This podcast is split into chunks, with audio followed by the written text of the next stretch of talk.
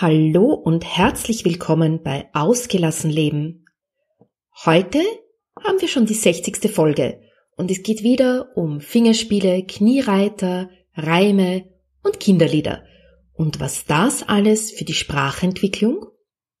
Diesmal im Speziellen die Entwicklung einer Fremdsprache deines Kindes tun kann. Zu Gast ist heute Magister Birgit Bauer. Los geht's!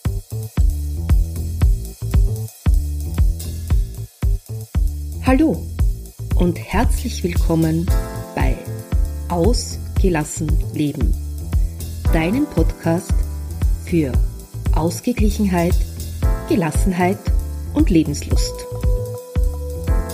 Ich bin Ilse Maria Lechner vom Entfaltungsparadies und freue mich, wenn ich auch in deinen Alltag Ausgeglichenheit bringen darf. Lass uns den Herausforderungen des Alltags gemeinsam, gelassen und mit Lebenslust begegnen.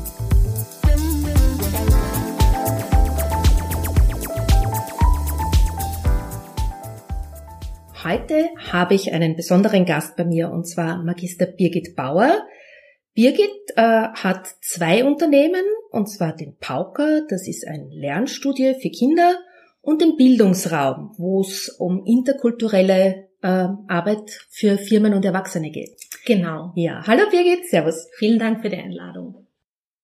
Ja, und wir wollen uns heute so ein bisschen äh, unterhalten, was ähm, Kniereiter, Kinderreime, Fingerspiele und so weiter für die Sprachentwicklung und eben in deinem speziellen Fall, weil das ist ja dein Spezialgebiet, auch für die Fremdsprachenentwicklung tun können. Genau. Ja, jetzt habe ich ja vor ein paar Wochen schon mit einer Musikerin gesprochen. Da ging es darum, dass die Kinder eben bei den Kniereitern ganz intensiv den Rhythmus wahrnehmen, den eigenen Herzschlag, dass sie auch äh, sehr intensiv in Kontakt zur Bezugs Bezugsperson sind und das ein hohes emotionales Erlebnis bildet. Und warum fördert es eigentlich die Sprachentwicklung so?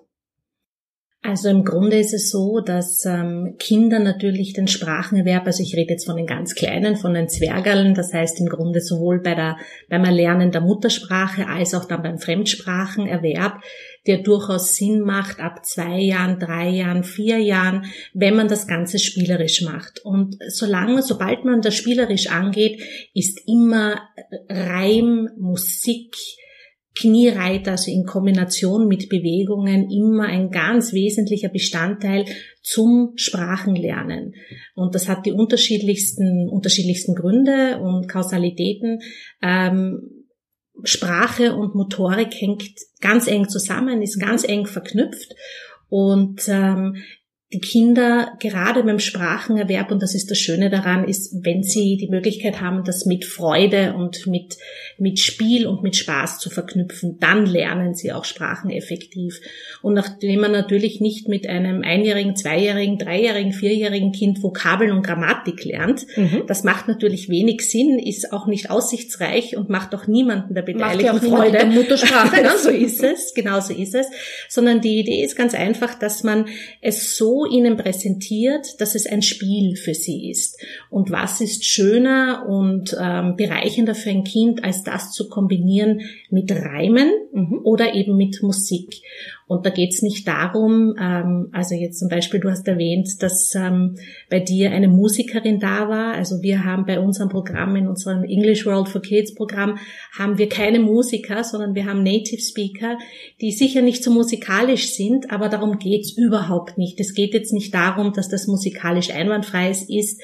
Und ich kann auch nur alle Eltern ermutigen, auch wenn sie jetzt sagen, also Musik ist jetzt nicht ihre Stärke und ihre Singstimme auch nicht die ausgeprägteste und schönste, macht überhaupt keine Rolle. Es geht darum, mit den Kindern gemeinsam Sprach, äh, Spaß zu haben und das Ganze runterzubrechen auf etwas, was, woran sie Freude haben.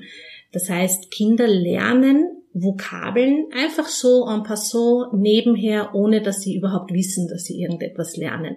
Weil natürlich, wenn man Worte verbindet, verknüpft mit Bewegungen, wie das jetzt bei Fingerspielen der Fall ist oder auch Kniereitern der Fall ist, ähm, bei Musik, bei, beim Singen, bei Liedern der Fall ist. Und wenn man zusätzlich dann auch noch ähm, hier irgendwelche einprägsamen Muster einstudiert mit ihnen, das sind die Vokabeln, die sie für das Leben lernen, die sie auch nie wieder vergessen werden. Mhm. Jetzt ist was ganz was Spannendes passiert, weil du kennst ja das Interview mit der Lisa, mit der Musikerin nicht, aber die genau. hat genau auf das hingewiesen, die hat ihm gesagt, es kommt gar nicht drauf an, ob die Eltern gut singen können, ob sie hochrhythmisch begabt sind, sondern es kommt eben auf diesen Kontakt mit dem Kind an. Genau so ist es. Und es kommt ja. auf die Freude an der Sache an. Mhm.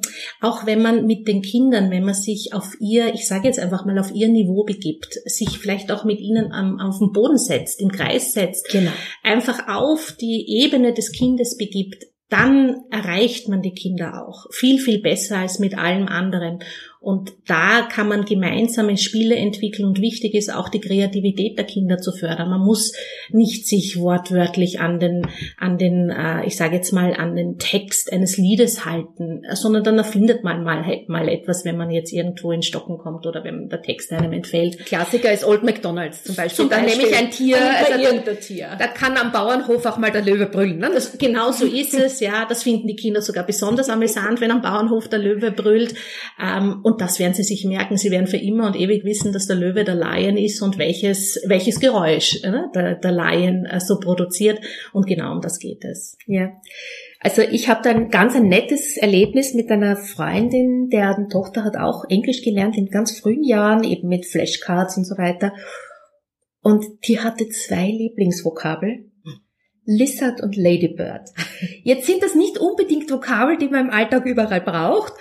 Und ähm, es war dann auch ganz, ganz spannend für das Kind, weil es Vokabel wusste, die oft Erwachsene, die gut Englisch wissen, gar nicht parat mhm. haben. Weil Lizard ist nicht unbedingt, dass das die Eidechse ist nicht unbedingt ein Vokabel, das jeder parat hat. Absolut. Und das war das absolute Erfolgserlebnis. Das kann ich mir vorstellen. Ich weiß was, was die anderen nicht wissen. Das ist ja das Schöne bei dem, also dass man da Vokabel, also sie können dann mit Vokabeln umgehen, ähm, teilweise sogar mit einer Grammatik, also intuitiv nicht nur Vokabel, sondern nehmen sie auch eine Grammatik an, die sich dann mit dem Alter ein bisschen wandelt und natürlich verbessert und immer richtiger wird. Das ist ja nicht der Anreiz am Anfang. Ich brauche hier keinem zweijährigen, dreijährigen Kind eine richtige Grammatik vermitteln. Aber das kommt einfach, weil sie ganze Sätze, weil das Ganze immer ein bisschen, immer komplexer wird. Ja, ganz einfach. Ja gut, das macht man in der Muttersprache ja auch nicht. Genau. Und es gibt eben anderes. so die altersadäquaten Fehler, die es ja auf Deutsch zum Beispiel auch gibt. Genau. Also es ist durchaus altersadäquat, wenn jetzt ein Dreijähriger sagt, ich bin auf den Stuhl gesteigt und nicht, ich bin auf den Stuhl gestiegen. Genau so ist es. Und das passiert im Englischen ja. und in jeder anderen Sprache genauso. Ja, ja. Genau. Mhm. Äh, jetzt möchte ich noch so ein bisschen auf die Reime auch äh, mhm. ja noch einmal hinweisen, weil das auch was ist, was den Kindern besonders viel Spaß macht. Diese Reime ja. zu finden, wenn sie das mal heraus haben, dann finden sie das unheimlich lustig. Aber wo ist da der Reiz eigentlich dran? Ich glaube, das ist einfach ihr Spiel mit der Sprache. Ähm, ich sag gerne und oft, äh, die Arbeit eines Kindes ist es zu spielen, wenn man das so vergleichen will mit dem Alltag eines, eines erwachsenen Menschen. Und ähm, für sie ist das eine Arbeit, sich eine, etwas zu überlegen, was sich reimt, ist eine, ein, durchaus ein intellektueller Anspruch sozusagen, ähm, eine Herausforderung und Kinder lieben Herausforderungen, solange sie nicht überfordert werden, solange nicht etwas zu sehr eingefordert wird, sondern wenn es spielerisch erfolgt, wenn es freiwillig erfolgt, ähm, dann haben sie große Freude daran und freuen sich umso mehr, wenn sie dann etwas finden, was sich mhm. reimt.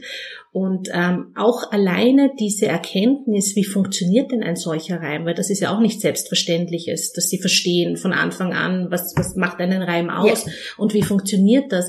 Das wird auch oft begleitet, gerade bei den Jüngsten, mit wieder mit Gesang, also mit, mit Liedern. Mhm. Oft werden ja Reime zumindest sehr melodiös vorgebracht und vorgeführt. Oder rhythmisch. Rhythmisch, genau. Ja. Oder ob mit Klatschen mhm. oder Stampfen mhm. oder sonst irgendwie, einfach weil ähm, es ihnen dann leichter fällt äh, sich das zu merken. Und ich glaube, es geht ihnen da um den spielerischen Charakter des Ganzen. Also, dass sie einfach das Gefühl haben, ich habe da jetzt was gefunden, ich habe was, ich war kreativ. Also mhm. da ist auch die, äh, der Ansatz, kreativ zu sein. Und das ist auch ganz, ganz wichtig im Spiel. Man muss den Kindern die Möglichkeit geben, kreativ Dinge selber zu entwickeln. Das ist ein ganz entscheidender Lern- und Entwicklungsprozess bei Kindern, den man so auf diese Art und Weise auch schon sehr früh fördern kann. Mhm. Jetzt haben wir aber dann noch was Wichtiges. Inwieweit ist Rhythmik zum Beispiel wichtig für das Erlernen einer Sprache? Also gerade bei den Jüngsten, es verliert sich dann in den meisten Fällen ab einem bestimmten Alter, aber gerade bei den jüngsten Kindern ist es meiner Erfahrung nach wirklich entscheidend. Kinder merken sich zwar einzelne Vokabel, also das kann man auch bei Kindergartenkindern mit Flashcards zum Beispiel, kann man durchaus einzelne Vokabeln, die man dann auch spielerisch integriert und ähm, kann man ja unterschiedlichst. Vielleicht erklärst du mal kurz, was Flashcards sind, weil das werden vielleicht so, ja, alle Hörerinnen wissen.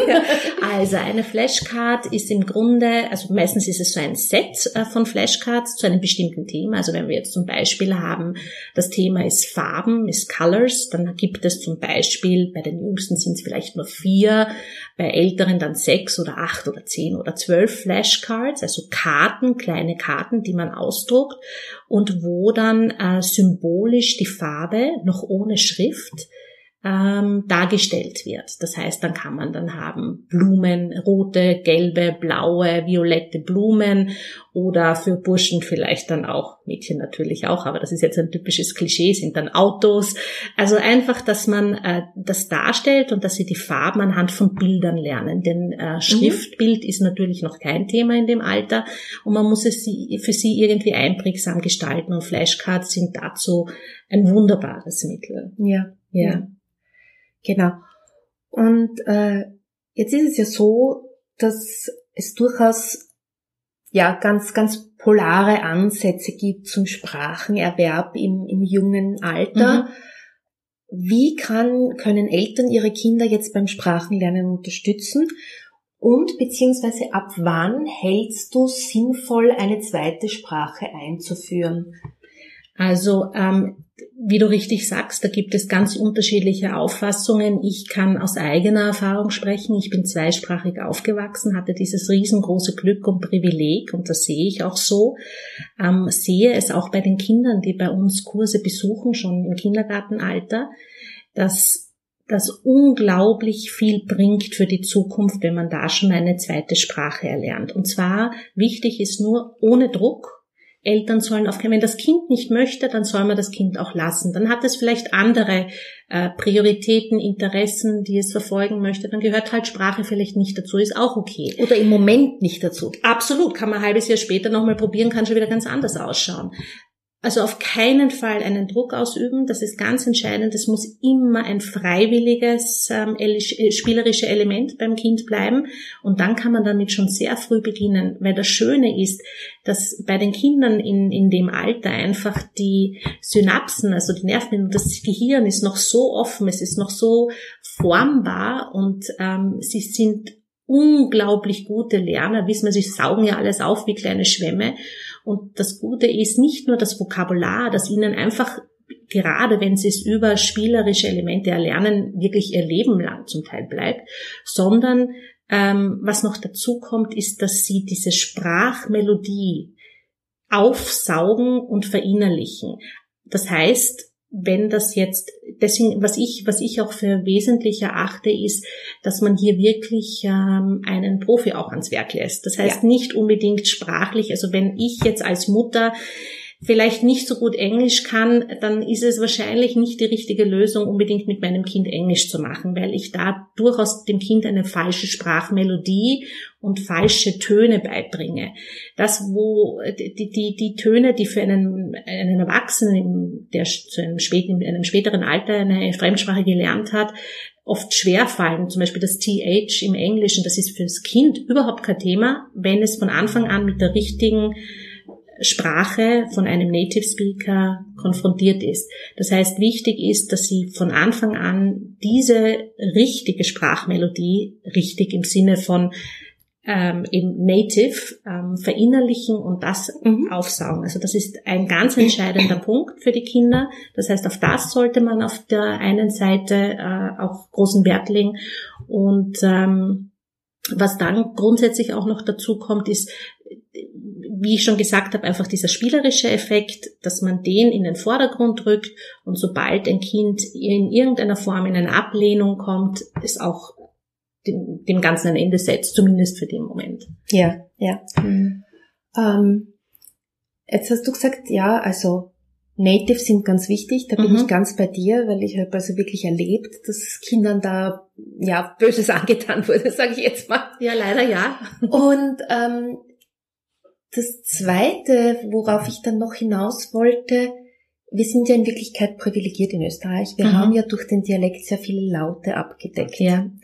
Wie stehst du jetzt also zum, zum quasi zur, zur deutschen Zweitsprache äh, in Bezug auf Sprachenlernen? Weil ich glaube, das ist auch noch ein ganz interessanter Aspekt. Also du meinst jetzt, wenn meine Muttersprache nicht Deutsch ist? Nein, wenn, wenn ich äh, Deutsch spreche und dann aber nebenbei, weil viele Eltern ja sagen, na, ich möchte, dass meine Kinder nur Hochsprache sprechen. Ja. Und ich finde, also meiner Ansicht nach ist der Dialekt ein, ein Zugewinn, weil ja. da ganz viele Worte, also viele Laute drinnen sind, das ist eh schwa und so weiter, ja. dass ich im Fremdsprachenerwerb brauche, dass ich mir dann nicht mühsam antrainieren muss. Genauso ist es also, das ist auf jeden Fall jegliche Sprache, auch wenn es unter Anführungszeichen nur ein Dialekt ist, ist ein Gewinn. Einfach weil wir das Kind öffnen für diese unterschiedlichen Laute. Und ähm, diese Bildung, der, die, der, das sind ja nicht nur Lernmuster, sondern das sind ja durchaus wirklich vokale Faktoren, die da eine, eine Rolle spielen. Das heißt, teilweise auch eine eigene du, Grammatik. So ist es. Also da, da sind verschiedenste Punkte, die da mit äh, berücksichtigt werden müssen. Aber auf jeden Fall Dialekt, auf jeden Fall, warum denn nicht? Also ich bin zweisprachig, habe ich schon erwähnt, aufgewachsen. Ich bin in Amerika in die Schule gegangen, also Englisch-Deutsch, Muttersprache Deutsch und Englisch eben war meine Umgebungssprache. Und dadurch, dass ich aus Österreich sozusagen rausgerissen wurde und in Amerika in die Schule gegangen bin, habe ich zu keinem Zeitpunkt einen Dialekt gelernt. Das ist etwas, was mir völlig fremd ist. Ich spreche keinen mhm. Dialekt. Wenn ich Deutsch spreche, spreche ich ein ziemlich astreines Hochdeutsch. Vielleicht mit kleinen Einfärbungen, ja. aber definitiv nicht einem Raum zugehörig, ja. sage ich jetzt ja. mal. Und ähm, das ist etwas, was ich auch immer ein bisschen bereut habe, weil ich das Gefühl gehabt habe, ja, ich hatte das große Privileg, eine zweite Sprache von Anfang an zu lernen und sozusagen zweisprachig aufzuwachsen, aber in meinem eigenen Land, die unterschiedlichen Dialekte, ja, ich nehme sie als solche wahr, weil ich, also wenn ich jetzt anfange, Wienerisch zu reden, also das ist jetzt nicht unbedingt mein großes Ziel, aber da löse ich große Erheiterung aus und ich mhm. finde es schön, wenn man auch äh, seine, seine, seine Heimat durch seine Sprache widerspiegelt. Das ist durchaus etwas, was fein ist und was schön ist und was eben diese verschiedensten Laute einfach ähm, für andere Sprachen auch öffnet. Ja, also ich kann mir erinnern, also meine Montessori Dozentin, die hat also eine Geschichte erzählt von ja. ihrer Tante, die so wunderbar Französisch gesprochen hat. Ja. Und irgendwer hat gefragt, ja, warum sie so akzentfrei Französisch sprechen kann. Und sie hat gesagt, ganz einfach, auf Deutsch sagt man dahin grad. Und ob ich jetzt sage Jean oder dahin, ist egal. ja, aber genauso ist es. Die, genau diese Laute sind es, die man dann in einer anderen Sprache auch wiederfinden kann. Ne? Ja, mal genau. mehr, mal weniger kommt natürlich an woher die Sprache kommt. Klar. Ja, es gibt Laute, die bei uns also quasi fast nicht vorkommen, wenn man jetzt auf die, an die, an die afrikanischen Arabisch. Äh, äh, Klick und, und ja. ja. allein das diese, ja. diese Kehllaute, die sind uns natürlich fremd oder allein im Spanischen das rollende R tun wir uns wahnsinnig schwer, weil es für uns in unserer Sprache einfach kein üblicher Laut ist. Ne? Ja, wobei da auch, also meiner Beobachtung nach, sich die Österreicher noch relativ leichter tun als die Deutschen. Ja. Weil es eben in manchen Dialekten dann doch ein bisschen, ein bisschen vorhanden ist. Ja. ja. Genauso wie dieser Unterschied zwischen E und Ä ja. und so weiter. Also das, ja. das ist, wir haben also wirklich das Glück, dass wir einen, ein großes Repertoire abdecken, wenn uns auch die Kehllaute zum Beispiel oder die Klicklaute komplett fehlen. Klar. Aber ja, ja ja, ähm, gibt's noch irgendeinen Tipp, den du Eltern mitgeben willst, wenn sie Kindern äh, Sprachen beibringen wollen, wenn sie sie in, im Spracherwerb unterstützen wollen, jetzt egal welchen Alters? Grundsätzlich das ist auf jeden Fall immer etwas, was fördernswert ist. Und ähm, natürlich gibt es gute Kurse, die man besuchen kann, wo Native Speaker dabei sind, wenn das vielleicht das Geldbörsel in dem Moment nicht erlaubt. Also das ist natürlich auch eine finanzielle Frage, keine Frage. Dann gibt es auch wunderbare Übungsmaterialien oder auch beim Internet. Man kann sich Sachen runterladen. Man hat auch genügend MP3-Files oder, oder CDs, die man sich runterladen kann, wo man wirklich auch kindgerechte mhm. Übungen, ähm, Lieder und so weiter, wo ein Native Speaker der Sprecher ist, der der die Lieder singt, der die Reime macht, wie auch immer, so dass sie auch wirklich mit der richtigen Sprachmelodie und Tonalität vertraut werden, dann empfehle ich das. Das ist auf jeden Fall ein guter Zugang. Ähm, es gibt, gibt genügend Material und das würde ich auf jeden Fall empfehlen, wenn nicht die Möglichkeit zeitlich oder finanziell besteht, einen Kurs zu besuchen. Ja, na wunderbar. Dann herzlichen Dank für die Tipps. Wir haben also gehört, Fingerspiele, Kniereiter sind auch für den Spracherwerb wichtig. Äh, da gibt es also so viele Aspekte und darum ist es ganz, ganz wichtig, dass Eltern das mit ihren Kindern machen, weil auch mit der Muttersprache ja schon die Fremdsprache gefördert werden kann. Mit einer guten Entwicklung der Muttersprache hat das Kind eine Basis, auf die es aufbauen kann, auch wenn die Grammatik nicht immer gleich ist, aber es hat zumindest einmal das Prinzip Grammatik zum Beispiel verstanden. Genau so ist es, ja.